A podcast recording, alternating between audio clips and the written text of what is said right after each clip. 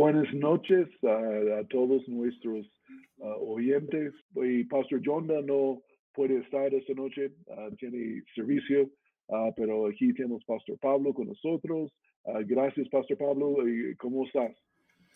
Bien, muchas gracias, Pastor. Una bendición poder estar aquí reunidos. Y... Comenzamos, tal vez hay una noticia que hablamos ahí que vamos a compartir esta noche. Si quieres comenzar con la noticia, después entramos eh, eh, en una, una parábola de Jesús acerca de los últimos días, ah, que es muy interesante. Uh, Pastor Pablo.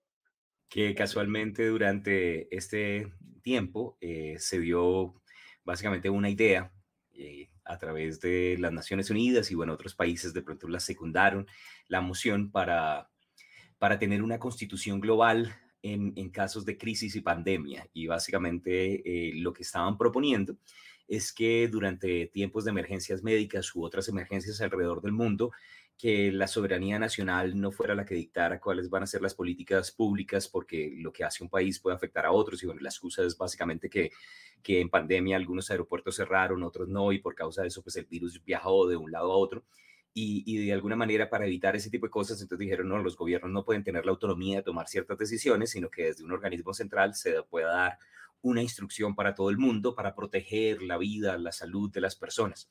Suena muy bonito, pero básicamente lo que quieren hacer es establecer una constitución por encima de, la, de las constituciones que cada nación tiene para que ellos puedan eh, simplemente tener el control por encima de lo que pueda decir un gobierno local, nacional o los presidentes. Y bueno, eh, creo que que de hecho pues eso apunta nuevamente hacia el globalismo y, básicamente sería una herramienta muy útil en las manos del anticristo para el fin de los tiempos, entonces pues es bastante gracioso, bueno, que, justamente se dé en este tiempo, ¿no? Y bueno, y se dice que, pues si usted lo quiere buscar, Luigi Ferrajoli es el, llamado padre de la Constitución Global y es el que pasó la propuesta y todo el mundo casualmente, pues es, es filósofo de este lado del mundo, pero casualmente la han adoptado súper bien y todo el mundo dice, sí, tenemos que tener una constitución global por encima de las constituciones individuales de los países. Entonces, pues interesante para que también lo investiguen y creemos que es parte también de los tiempos en los que estamos viviendo. Sí, señor. Y creo que el anticristo encantaría esta nueva idea, esta constitución, y fluye muy bien con el plan ah, del, del anticristo de los últimos días para eh, el diablo eh, siempre quiere como ah, debilitar las naciones y quiere ah, en sentido de autonomía de cada nación y que se unen ahí la, como el torre de Babel en reverso. ¿no? Ahí oh, muy interesantes noticias y yo sé que una, oh, varios países están pensando y van a votar por esto en sus ah, congresos también en esos días. Entonces, esto es muy interesante. Y entonces seguramente vendrá otro tipo de uh, plaga, pandemia, algo que uh, tal vez uh, que van aún viene mismo de ellos, tal vez veremos qué pasa ahí. pero um, necesitamos tener cuidado que decimos que ahí no, no hay problema.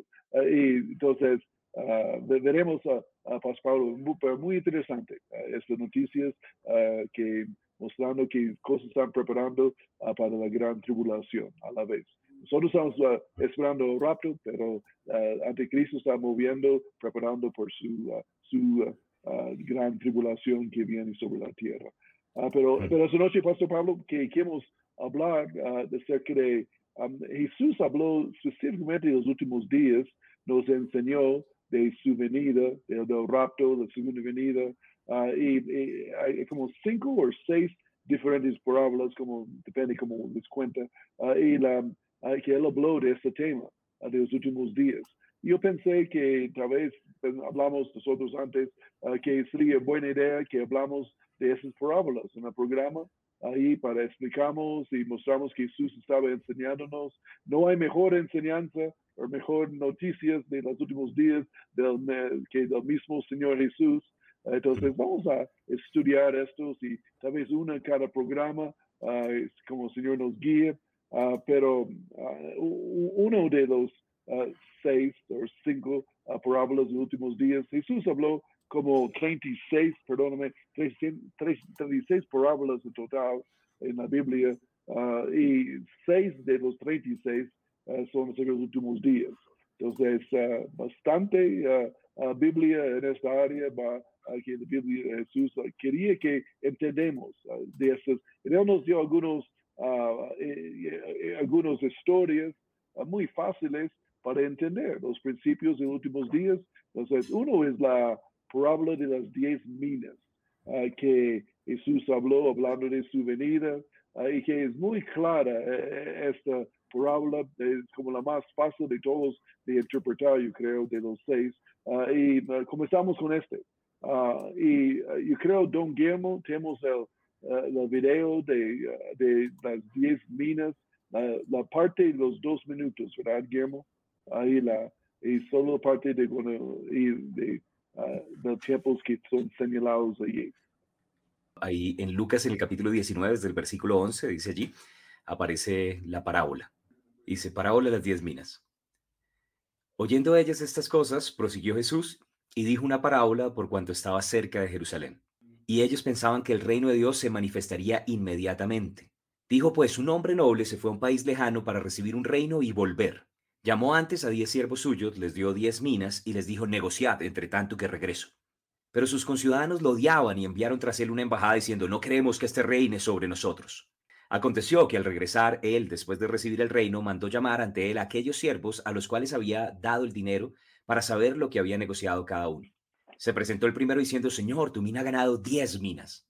Él le dijo, está bien, buen siervo, por cuanto en lo poco has sido fiel, tendrás autoridad sobre diez ciudades. Llegó otro diciendo, Señor, tu mina ha producido cinco minas. También a este dijo, tú también sé sobre cinco ciudades. Se presentó otro diciendo, Señor, he aquí esta tu mina, la cual ha tenido guardada, he tenido guardada en un pañuelo. Porque tuve miedo de ti, por cuanto eres hombre severo, que tomas lo que no pusiste y ciegas lo que no sembraste. Entonces él le dijo, mal siervo, por tu propia boca te juzgo. ¿Sabías que yo soy hombre severo, que tomo lo que no puse y ciego lo que no sembré? ¿Por qué pues no pusiste el dinero en el banco para que al volver lo hubiera recibido con los intereses? Y dijo a los que estaban presentes, quitadle la mina y dadla al que tiene las diez minas. Ellos le dijeron, Señor, tiene diez minas. Pues yo os digo que a todo el que tiene se le dará, pero al que no tiene, aún lo que tiene se le quitará. Y también aquellos, mis enemigos, que no querían que yo reinara sobre ellos, traedlos acá y decapitadlos delante de mí. Y bueno, un poco más adelante. perfecto. Y gracias, pastor. Y ah, solo algunos comentarios para comenzar y charlamos aquí con Pastor Pablo. Ah, hay tantas verdades en esta historia ah, que Jesús habló. Es, es, como impresionante como Jesús pudo enseñar tantas cosas en tan, tan poquito tiempo, tan rápido. y la, y, pero él está hablando de venida y sabemos Jesús está subiendo a Jerusalén, ahí la última semana de su ministerio, y él quiere preparar sus discípulos, él quiere que ellos entiendan bien uh, su propósito de la iglesia y qué van a hacer, qué no van a hacer. Uh, e, ellos estaban pensando en ese momento, los discípulos, que vamos a hacer Jesús el rey. Eh, él va a tomar control, el Mesías político, Ah, del país y va a quitar los romanos y vamos a tener nuestro propio gobierno nosotros y vamos a ser libres ahí de todo ah, que, ah, que, los romanos están haciendo y vamos a hacer el reino de Dios sobre la tierra. El reino de David va a seguir y vamos a gobernar y vamos a mandar y vamos a controlar los sistemas del mundo. Ahí la, y Jesús pudo ver que ellos estaban pensando esto. Porque aún cuando él llega ahí, a todo el mundo está diciendo, bendito el que viene en el nombre del Señor. Mm. Eh, eh, eso es para recibir el Mesías, el político, el, rey gobernando. Y fue la idea. Él está pensando, Jesús viene, eh, hijo de David, para reinar como David y ser el siguiente de David. Ah, en eso no es el plan, que eh, Jesús viene para morir y ser crucificado y sepultado y resucitar. Y, uh, ese es el plan. Y ellos están totalmente equivocados en qué están pensando. Uh, y que él no iba a derrotar a los romanos y dominar el mundo, eso no es el plan. y ahora, y, en este momento, él dice que Jesús sabe que están pensando. Y él dice que ustedes piensan que el reino de Dios va a manifestar ahora. Y, la, y que ya vamos a tener el reino y Jesús da esa parábola para decir que no, no va a manifestar ahora. Ahí la, y ese es el primer punto que tenemos aquí, uh, Pastor Pablo. Ahí la, ¿Y qué piensas que Jesús está tratando de decir a sus discípulos aquí? Bueno, me parece interesante de pronto el contexto en lo que lo estás diciendo. Es como la última semana de Jesús. Jesús eh, va a entregar su vida por nosotros en la cruz y, bueno, ellos ya lo han visto hacer un montón de milagros y, y, encima de eso pues vieron que les daba la multiplicación de los panes y, que sanaba sus enfermedades, ¿no? Y siempre la gente quiere eso, ¿no? Las personas que les resuelvan el problema de comida, el problema de salud, ¿no? Y, al que haga campaña con eso en mente, entonces pues obviamente lo quieren hacer rey. Pero Jesús ya les había dicho, ¿no? Él, no quería, su reino no era este mundo, no quería ser establecido como rey. Llegará un momento en el que volverá como rey de reyes y señor de señores, pero ese no era el tiempo. Y ellos no entendían primero que el plan debía ser para salvación, que Él debía entregar su vida por nosotros en la cruz, derramar la sangre por nosotros. Entonces, para ellos, yo creo que los discípulos, eh, eh, no solamente los que lo estaban esperando ahí en la ciudad diciendo, sana el que viene en el nombre del Señor y, bendito eh, el Hijo de David, no solamente ellos estaban esperando para hacerlo rey, sino también sus propios discípulos, porque esta parábola se la dice a los discípulos antes de entrar a Jerusalén, antes de la entrada triunfal. Entonces pareciera que hay una parte de la iglesia, de los creyentes, quiero decir, que siempre quieren como que el reino sea establecido ya, ¿no? Que quieren que, que ya entremos en la política, que ya transformemos todas las cosas en el mundo. Y Jesús dijo, no, no, primero la salvación, primero las almas. Y creo que eso sigue pasando hasta el día de hoy, ¿no? Que hoy en día es como vamos a, a transformar las naciones y tenemos que hacer un montón de cambios y, y creo que, es un peligro porque a veces viendo eso se nos olvida el plan de salvación, la cosecha, el deseo que, que Dios tiene, que ninguno perezca y, siento como un paralelo, que así como Jesús se lo tuvo que decir a los discípulos tranquilos, todavía no, primero hay que ir a un país lejano y recibir la autoridad y volver, ¿cierto? Y les dijo, me tengo que morir, tengo que entregar mi vida por ustedes y ellos de pronto en ese momento no lo entendían, pero Jesús tuvo que aclararles, todavía no es el tiempo de establecer el reino, todavía no es el tiempo de tener un reino político y cambiar todas las cosas en medio de la sociedad. Entonces, pareciera que, que, es como el deseo de nosotros, cambiemos el mundo, que el mundo ya sea perfecto y Jesús tranquilos, primero las almas. Bien dicho, y que ellos básicamente están pensando en el reino ahora y la, al final de la primera venida del Señor. Y es interesante que ahorita, antes de la segunda venida del Señor, esta misma idea y doctrina ha surgido, ¿no? la misma cosa que personas están pensando que el reino de Dios va a manifestar ahora, ahí la, que no va, no nos va a pasar. Ah, Dios eh, eh, está interesado, Jesús estaba interesado ahí de la crucifixión, sepultura y resurrección y la ascensión. Este fue el evangelio, el plan. Y nosotros estamos estar interesados en esto también y no como tú dijiste ah, correctamente que que vamos a cambiar el mundo y la, iglesia no es llamado cambiar el mundo. Eh, somos llamados para rescatar personas del mundo, en verdad, y quitarles de ahí el sentido, ahí la que sean salvos, ¿no? Y rescatados, y, es la idea. Pero hay una doctrina, el reino ahora, que necesitamos infiltrar y cambiar las siete montañas de influencia del mundo y vamos a, influenciar y cambiar a estos sistemas. Y, la verdad es, es cierto. Y no estamos en contra, solamente no es el tiempo. Es que Jesús está diciendo en esta que sí, sí, yo voy a reinar, eh, pero todavía no. Uh, tenemos, uh, yo voy a ser crucificado y voy a, ascender a, ir a, un país lejano y regreso en dos mil años y después voy a reinar ahí uh, sobre las naciones. Uh, pero ahora él quiere reinar sobre los corazones uh, de las mm. personas, porque no hace mucho sentido para reinar sobre las naciones si él no tiene los súbitos o los siervos o sus hijos ahí que, adentro que, que tienen sus corazones, ¿no? Ah, porque sin tener corazón es solo un otro dictador de muchos. Ahí la, pero uh, él quiere el corazón de la persona.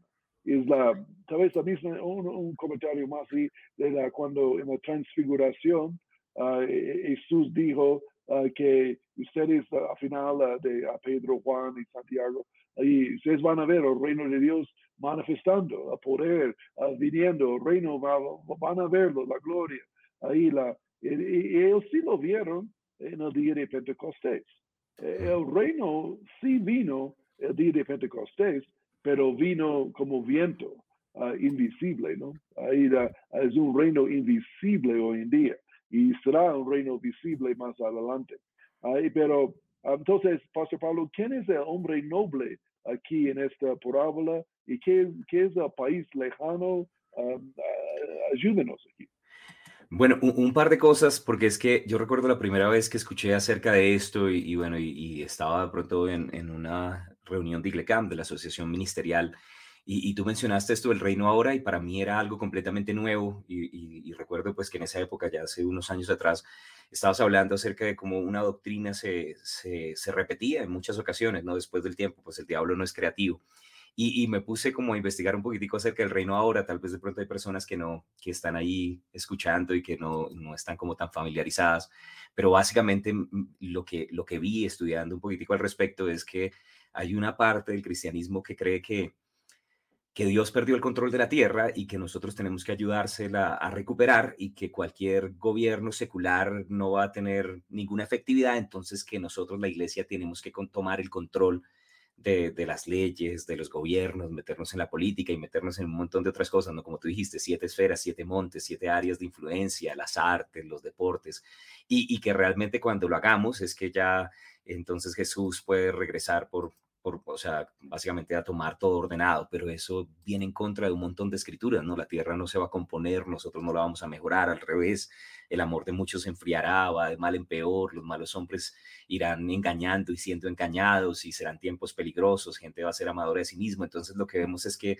que realmente no tiene como un sustento en la palabra y no hace parte, eh, recuerdo que en esa ocasión tú lo mencionabas, y que no hace parte de la predicación en el libro Los Hechos, en ningún lugar, de hecho, en los Hechos aparece esto. Entonces, pues, pues muy interesante porque creo que a veces caemos en la trampa y nos dejamos desenfocar por el enemigo tratando de hacer cosas diferentes de lo que el Señor nos pidió, que es predicar el Evangelio a todo el mundo. Y deberíamos estar enfocados en esa última gran cosecha antes de que Jesús regrese, porque Él no solamente viene una fecha, Él viene por una cosecha de almas. Pero volviendo también allí, pues a, lo que decías, ¿no? Que ahí en, en, Lucas, en el capítulo 19, decían que unos querían que el reino se manifestara inmediatamente. Y Jesús ahí en Lucas 19, 12 les dice que un hombre noble se fue a un país lejano para recibir un reino y volver. Entonces, pues eh, en, esta, en esta parábola, cuando hablamos acerca del hombre noble, pues es, es un tipo, ¿no? Es una simbología y básicamente está representando a nuestro Señor Jesús que tenía que entregar su vida por nosotros en la cruz, que iba a ir a un país lejano, ¿cierto? Eh, que iba a volver otra vez a ser sentado a la diestra del Padre y después regresaría. Entonces, en ese versículo, Lucas 19, 12, estaba hablando acerca de cómo Jesús se iría y más adelante le dice, no, no, no, no se intranquilicen, no, yo no los voy a dejar huérfanos, les voy a dejar el Espíritu Santo, ¿cierto? Pero él se iría para regresar y entonces creemos también que Jesús volverá. Por eso es importante esta parábola eh, en este momento y por eso lo estamos hablando en este programa en los últimos tiempos, porque aquí Jesús está revelando que él iba a entregar su vida por nosotros en la cruz y no iba a estar por un tiempo, pero iba a regresar y creemos que este es el tiempo en el que ya pronto regresará el Rey de Reyes y Señor de Señores con toda la autoridad que le ha sido entregada. Sí, bien, dicho. Y aquí está claro que tú mencionaste, Jesús dice aquí en la parábola que Él va a traer el reino ah, hmm. con Él. Entonces, nosotros no vamos a entregar el reino a Él, Él va a traer el reino a nosotros. Entonces, ahí él, él hará el trabajo. Y aún es tan fácil para pensar en un sentido que cómo podemos ser un reino visible del Señor con el rey invisible. Aquí la, y cuando Él viene y es visible en la segunda venida otra vez, y Él va a reinar desde Jerusalén visiblemente, sí tenemos el reino visible. Eso sí va a pasar, pero ah, eso es después ah, del rapto, después de la segunda venida del Señor, entonces es más adelante. Entonces no adelantamos uh, la idea. aún la iglesia, Pastor Pablo, tenemos la tendencia, ¿no?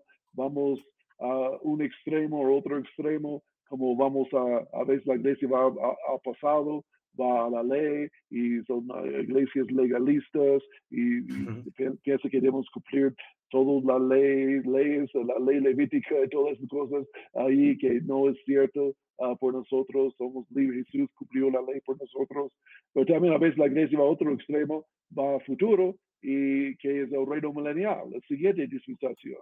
Y no, no, no vamos a pasado, la dispensación anterior, pero tampoco vamos a la dispensación en el futuro, la reino milenial.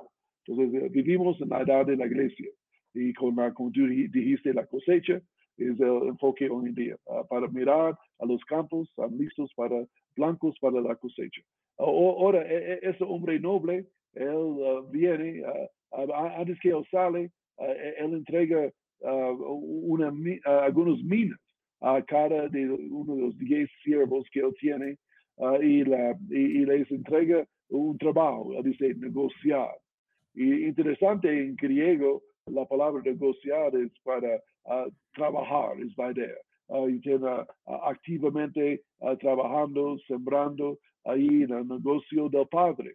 ¿Y eh, eh, qué es el negocio del Padre? Jesús dijo cuando estaba en el templo, cuando tenía 12 años, ahí él estaba enseñando, predicando, convenciendo a la gente de quién él es. Ahí la, y la predicación y enseñanza de la palabra de Dios es el negocio del Padre. En ahí en el parábola dice negociar. Y Jesús dijo él mismo cuando tiene 12 años, él está en el negocio de su, su padre. Entonces, obviamente es la misma cosa. Eh, Jesús es la misma persona que habló de las dos cosas. Eh, entonces, eh, es, la, gran comisión. Ahí la de predicar, ahí usamos nuestra fe, esas minas. Entonces, um, uh, ¿qué piensa de esta mina entregado a cada uno de los diez siervos. Cada uno comienza igual. Uh, Pastor Pablo. Sí, de pronto, bueno, resaltar eso, a diferencia de, la, de la parábola de los, de los talentos eh, que, que, le dio a cada uno conforme a su capacidad, a, uno le entregó un talento, al otro dos talentos, al otro cinco talentos. En este caso dice que a todos los repartió prácticamente por igual. Y, y, estaba, estaba leyendo y estaba pues mirando un poquitico acerca de la mina y resulta que eh, la mina pues es un, es un peso en la Biblia, es una medida de peso, una de las monedas de pronto que se utilizaba en la época de Jesús, y, la mina era el equivalente a 100 denarios. O sea, cuando una persona recibía una mina, recibía 100 denarios, y el denario era el salario de una persona por un día. Entonces, básicamente esto era el salario de una persona por, por 100 días. Para los judíos, pues sin incluir los días de reposo, normalmente un mes tenía 25 días de trabajo. ¿Cierto? Entonces, si son 100 días o 100 denarios, eh, lo que se le paga, estaría diciendo que una mina es el salario por cuatro meses. Y en la Biblia, cuatro meses es un, es un, es un lapso de tiempo relacionado, conectado con la cosecha, ¿no? En Juan, en el capítulo 4, Jesús dice, ustedes creen que hace falta cuatro meses para la cosecha, pero levanten sus ojos y miren, ¿cierto? Que los campos ya está listo. Entonces pareciera que lo que les estaba dando era como el, lo que ustedes recibieron de, su, de su salario cosecha, de sus cuatro meses, su salvación, utilícenla para negociar y multiplicarlo, ¿no? Para poder, uno recibió otras dos minas, o sea, la multiplicó por cinco, otro por diez, ¿cierto? Y uno de pronto no lo utilizó, pero entonces, o sea, básicamente lo que yo veo es como la mina tiene que ver algo con nuestra salvación y cómo usamos nuestra salvación para que otras personas también puedan recibir de lo mismo. Entonces, creo que es una referencia a, a nosotros a trabajar en el negocio del Padre, como estabas diciendo. Y, y a mí me gusta un versículo también en Juan, en el capítulo 15, donde sabemos que ahí sale el pasaje de la vid verdadera, pero Jesús dice, yo soy la vid verdadera, mi padre es el labrador. ¿Cierto? O sea, el negocio del padre, e, él es finquero, él tiene su, su, finquita y él quiere su cosecha, ¿no? Y como dice también en Santiago, en el capítulo 5, eh, hay un versículo ahí, el verso 7, donde dice que el labrador espera con paciencia el precioso fruto de la tierra. Entonces el padre es su negocio, que es la finquita, la cosecha. Él está esperando esa cosecha de almas y por eso nos entregó a cada uno de nosotros eh, esta mina, ¿no? la recompensa de los cuatro meses del trabajo de, de, esta, de esta cosecha, esta salvación, para que podamos producir también salvación en otras personas. Entonces creo que es una parábola que al mismo tiempo nos habla no solo de la del regreso de Jesús, sino de lo, de lo importante que debemos estar haciendo nosotros antes de que Jesús regrese, que es estar sirviendo en la cosecha para que otras personas puedan llegar a conocer a Jesús como Señor y Salvador. Sí, señor, bien fascinante la idea, excelente. Y Eh, también, entonces, él regresa, el hombre noble, y él ve cómo les fue a los sus siervos. Y, ah, la Biblia menciona tres ah, de que arreglaron cuentas con él. Ah, había diez, no sabemos qué pasó con los otros siete, pero seguramente tienen diferentes cantidades. Pero uno tenía diez minas de regreso. Y hmm. el Señor habla con él y dice, bien hecho, buen siervo y fiel ahí la, y fue ahí alabado, y lo único que él dijo, buen siervo y fiel, él. Él era esforzado, él era el más diligente de todos, ahí trabajando, sudando en la viña en un sentido, trabajando. ahora, y, él recibe recompensa de 10 autoridades sobre 10 ciudades, mm. que sería gobernador casi uh, de una provincia, departamento. Ahí la uh, 10 ciudades es mucha responsabilidad. Ahí la, eh, para el reino milenial específicamente uh, para estar gobernando y ejerciendo autoridad. Ahora es el reino ahora, ya, ya el reino llegó, ya estamos reinando.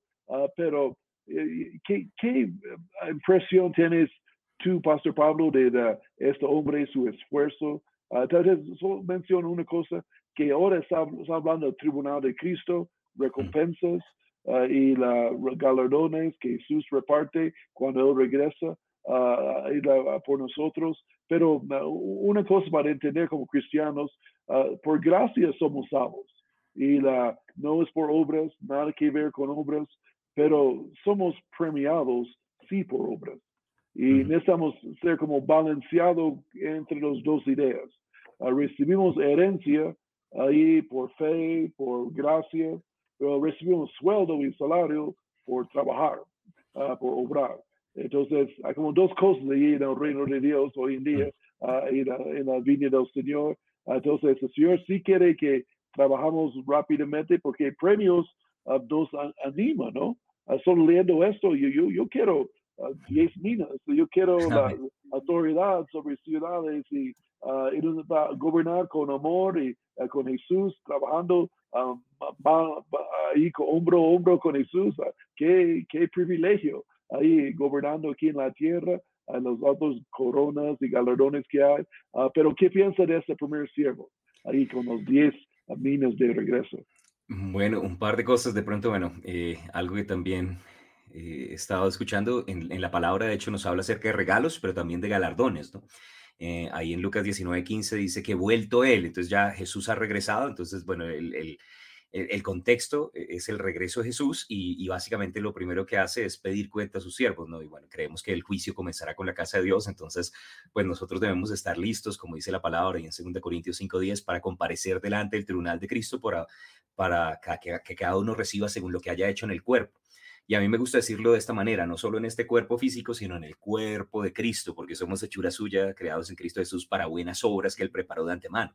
Y yo creo que Él quiere que cada uno de nosotros hagamos algo dentro de su cuerpo, que podamos ser de bendición para que otras personas puedan ser alcanzadas y con base en eso, entonces vamos a recibir, dice la palabra, nuestra alabanza de parte de Dios si, si la obra permanece y si no, pues simplemente pues sería infructuosa y va a desaparecer, sería madera de hojarasca y bueno, y no va a permanecer. E-, es importante pronto resaltar que ese juicio no es un juicio de condenación para nosotros, porque si tenemos a Jesús ya vamos a ir al cielo, pero Él sí quiere darnos recompensas y galardones, y la Biblia habla acerca de recompensas y galardones por el cumplimiento del plan que Dios tenía para nuestra vida, para cada una de esas cosas que Él de antemano había preparado. Este hombre fue diligente y bueno, hizo el plan de Dios y gracias a eso entonces recibió recompensa. Ahora es interesante que la gente a veces dice, bueno, pero ¿para qué las recompensas? Dios es Padre y Él es Señor. Y, de cierta manera nosotros somos hijos y somos siervos, ¿no? Y, como hijos tenemos acceso a su amor, todos por igual, pero como siervos sí van a haber galardones y recompensas y, vamos a tener también diferentes eh, posiciones, por así decirlo, también en el reino de los cielos o diferentes niveles de autoridad con base en el desempeño del plan que Dios tiene para nuestra vida. Y entonces ese verso 16, cuando de pronto llama ahí en Lucas 19, 16, el, el primero le dijo, has ganado 10 minas y Jesús le responde, buen siervo y fiel, parece que está gozoso por ese incremento y esa multiplicación. Entonces al Señor le gusta el incremento y le dice, tendrás autoridad sobre 10 ciudades. Entonces pareciera que estuviera diciendo, tú tu cumplimiento por el plan de Dios en este tiempo está determinando qué es lo que vas a hacer en el tiempo que va a venir más adelante. Y para nosotros sería el reinado milenial. Entonces, nuestra posición en el reinado milenial depende de muchas de las cosas que estamos haciendo en el día de hoy y deberíamos entonces decirle, bueno, Señor, dame revelación de lo que tú quieres que yo haga para que pueda cumplir lo que tú has pedido y entonces poder así también disfrutar de todos esos galardones y promesas que tienes para nosotros. Y la Biblia habla también de coronas para aquellos que aman su venida, para aquellos que han sido ganadores de alma, ¿no? Una corona de gozo y de alegría, para aquellos que han sobrepasado las pruebas. Entonces Dios es un Dios que dijo, he aquí yo vengo pronto y mi galardón es conmigo. Entonces vamos a recibir recompensas y este hombre pues es un reflejo de, cómo es que vale la pena realmente servir al Señor. De pronto algunas personas dicen, ay, pero usted para qué se la pasa en la iglesia y para qué sirve y para qué se congrega. Es porque yo no solamente quiero entrar en el cielo raspando, yo quiero todo lo que Dios tiene para mí. Y si además hay recompensas, gloria a Dios. Entonces quiero también recibirlas en el nombre de Jesús, por su gracia. Sí, Señor. Y Jesús dijo varias veces ahí en la Sermón del Monte que no, para no perder su recompensa. Y la, y la idea no era que para castigar los perdedores, la idea era que los ganadores no, no, no, no perdemos la, esta recompensa. Esa es la mentalidad que necesitamos tener ahí, la, porque es un premio. Ahí la, y queremos el premio. Si, si no, uh, perdimos la recompensa. Ahí la que es una lástima, es una uh, vergüenza en un sentido, es, es un remordimiento tal vez uh, de corto plazo tal vez, Ah, pero la es ganamos la recompensa y eso nos anima. Ah, cuando esta parábola anima a los cristianos, Jesús animándoles, mire, hay recompensa, hay premio, hay trofeo, uh, corren, corren, corren, más rápido. Ahí la, y, y el segundo hombre aquí recibió cinco. Ahora, Jesús no dice buen siervo y fiel a él. Él, da las cinco ciudades, autoridad, que es buena recompensa, pero él no fue tan juicioso como primero. Él era um, poco más ocioso tal vez, uh, no tan dedicado, no tan generoso, uh, no tan entregado, no, no, uh, pero uh, buen, buen cristiano y, y, sirviendo a Cristo, pero uh, no, no tanto fruto. Entonces, uh, parece hay, depende en qué hacemos, hay diferentes niveles de recompensa, ¿no? Con este. Um, ¿Qué piensas, Pastor Pablo? Pues de hecho, eh, no sé, me hace pensar un poco en que nosotros siempre de pronto vemos la parte del amor de Dios, del acceso por la sangre, los regalos de Dios y siempre decimos, no, Dios nos, nos ama a todos por igual, nos quiere a todos por igual, pero eso no quiere decir que que Él no tenga en cuenta también las cosas que hacemos, ¿no? A mí me gusta leer que en Apocalipsis 3, Él no solamente ve las intenciones, sino dice, yo conozco tus obras, o sea que Él está también atento a nuestras obras, ¿no? A veces nosotros nos juzgamos solamente por intenciones, pero Dios está atento a las cosas que hacemos y a mí, pues por un lado, eso me hace feliz, me anima, y, también, pues, eh, no sé, de pronto a algunas personas no les gusta lo que voy a decir, pero, pero pareciera que reino de los cielos no es socialista y todos vamos a estar iguales y vamos a tener el mismo acceso a ciertas cosas.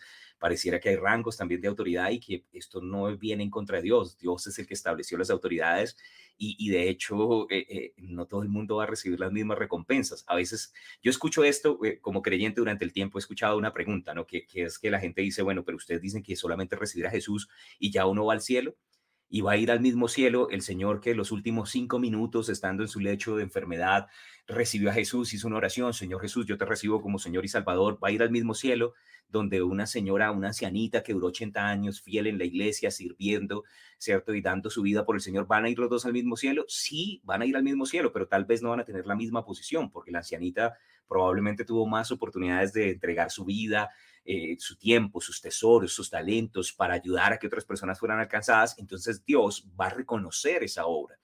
Pero si entendiéramos también lo horrible que es el infierno, también entenderíamos que ese que recibió a los últimos cinco minutos va a ir al cielo porque Dios no quiere que ninguno perezca, porque el cielo, el, infierno, perdón, es, es, algo horrible y Dios no quiere que nadie vaya allá.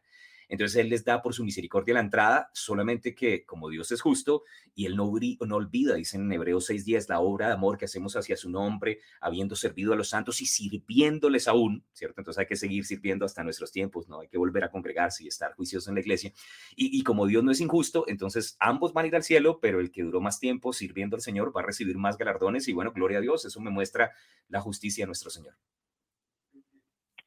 Y Sí, señor. Y el último uh, siervo uh, vino con uno solo. y lo tenía escondido en un pañuelo.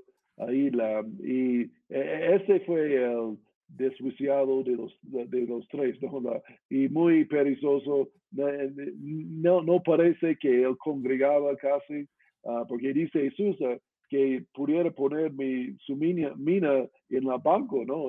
El banco y sería la iglesia local, donde tenemos intereses, multiplicamos nuestros talentos. En la iglesia no, él, no asistía a la iglesia casi nunca uh, y no, no daba, no ayudaba, no oraba mucho. Fue salvo y, y salvación por gracia, no, no nos ganaba, uh, pero muy perezoso este señor. Uh, y, y la, que es interesante que dice que lo escondió en un pañuelo su, su mina y, creo que la pañuelo representa trabajar en la viña, el sudar con la pañuelo, el sudando con el pañuelo, secarse ahí trabajando en la viña, sembrando, segando, regando en la iglesia, apoyando, asistiendo, soportando, orando, haciendo todo lo que hacemos. y, él tenía su pañuelo bien limpio. Y la, Dios quiere que tengamos pañuelos bien mojados con un poco de sudor, ¿no? Ahí que hemos trabajado en la obra, ahí la que en horas largas tal vez, y, tiempo, y entrega, y, uh, compromiso, y, hay cosas que necesitamos sudar un poquito. Ahí la, no, no para ser salvo, no para recibir la gracia de Dios, no, pero uh, para premios y para que otros sean salvos, sí. Eso sí, en, esa es la, clave en, esa parábola. Entonces, este último ah, fue ah, avergonzado, el, el, malo de los tres. ¿Y qué, qué piensa de este último, Pastor Pablo?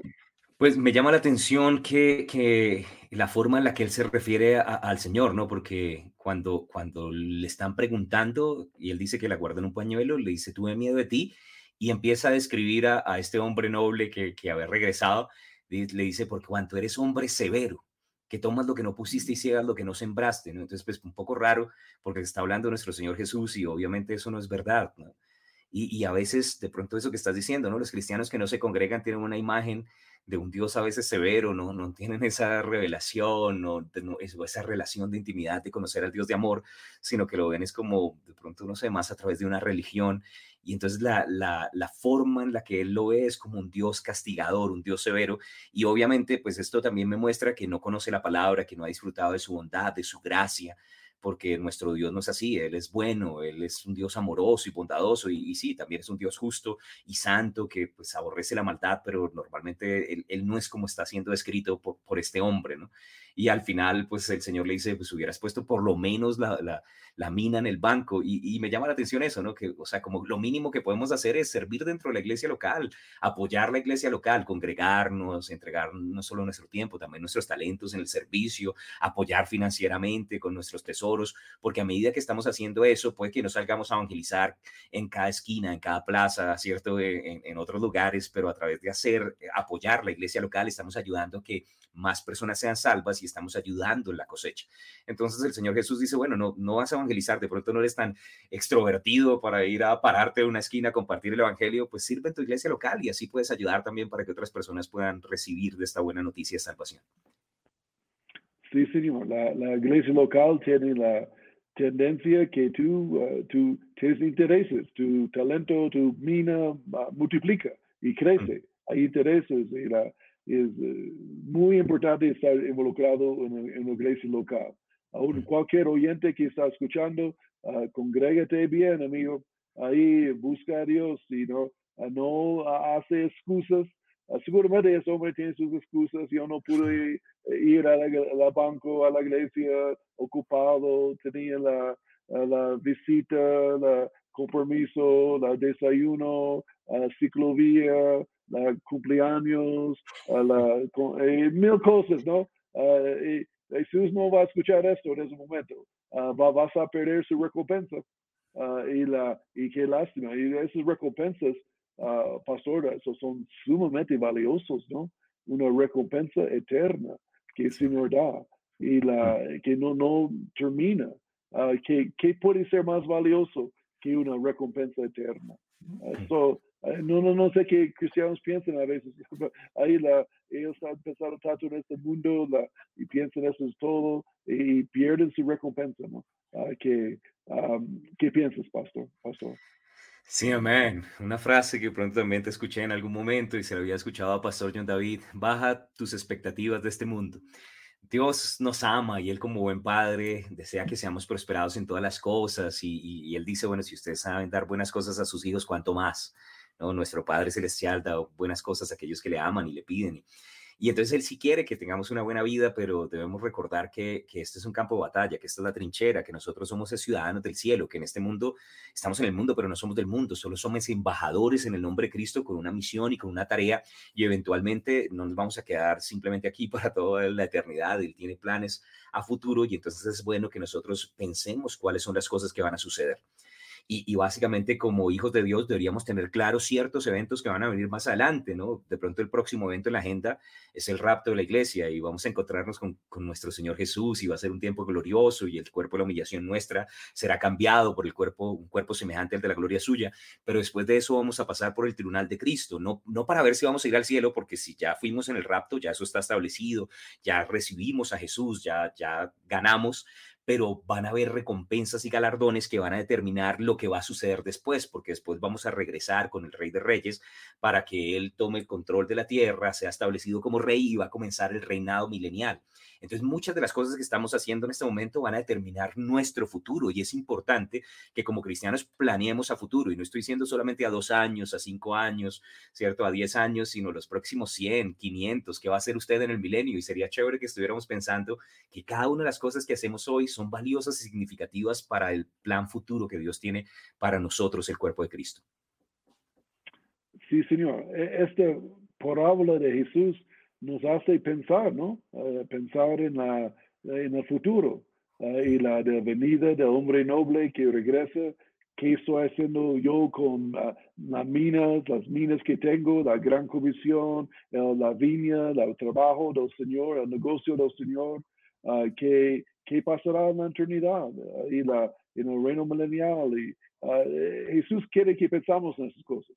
Es porque Él enseñó esta parábola y él enseñó seis parábolas, ah, hablamos al principio, ah, en este tema, ¿no? De la segunda venida, uh, de, de, cosas del futuro. Hablamos más en programas que vienen, pero creo el tiempo ya pasó aquí, Pastor Pablo. tal vez yo solo menciono una cosa que Martín Lutero dijo acerca del tribunal de Cristo, las recompensas. Eh, eh, siempre recuerdo esto, él dice, dijo que yo vivo por dos días yo vivo para el día de hoy y aquel día. En aquel día es el día de cuando Jesús, el hombre noble, regresa para arreglar cuentas con nosotros y la, para las recompensas. Si recibimos recompensas o no. Uh, no, no queremos perder la recompensa. Entonces, somos buenos negociantes en la viña del Señor ahí multiplicando nuestras minas y tenemos una recompensa muy grande. Ah, pastor, últimas palabras aquí esta noche. No, que vivamos para este día y para ese día, ¿cierto? Para, para poder estar listos, para poder comparecer delante de nuestro Señor Jesús y que podamos hacer la mejor inversión en este tiempo para que más personas puedan llegar a conocerlo y su nombre sea exaltado. Entonces, bueno, expectante también por las otras parábolas, que el Señor nos permita también continuar en este tema. Este me bendice, me bendice grandemente y bueno, la palabra es una bendición. Gracias, pastor. gracias, pastor Pablo. Entonces, bendiciones y recuerden, el hombre noble regresa para arreglar cuentas con nosotros. Ah, bendiciones. Bendiciones, Maranata.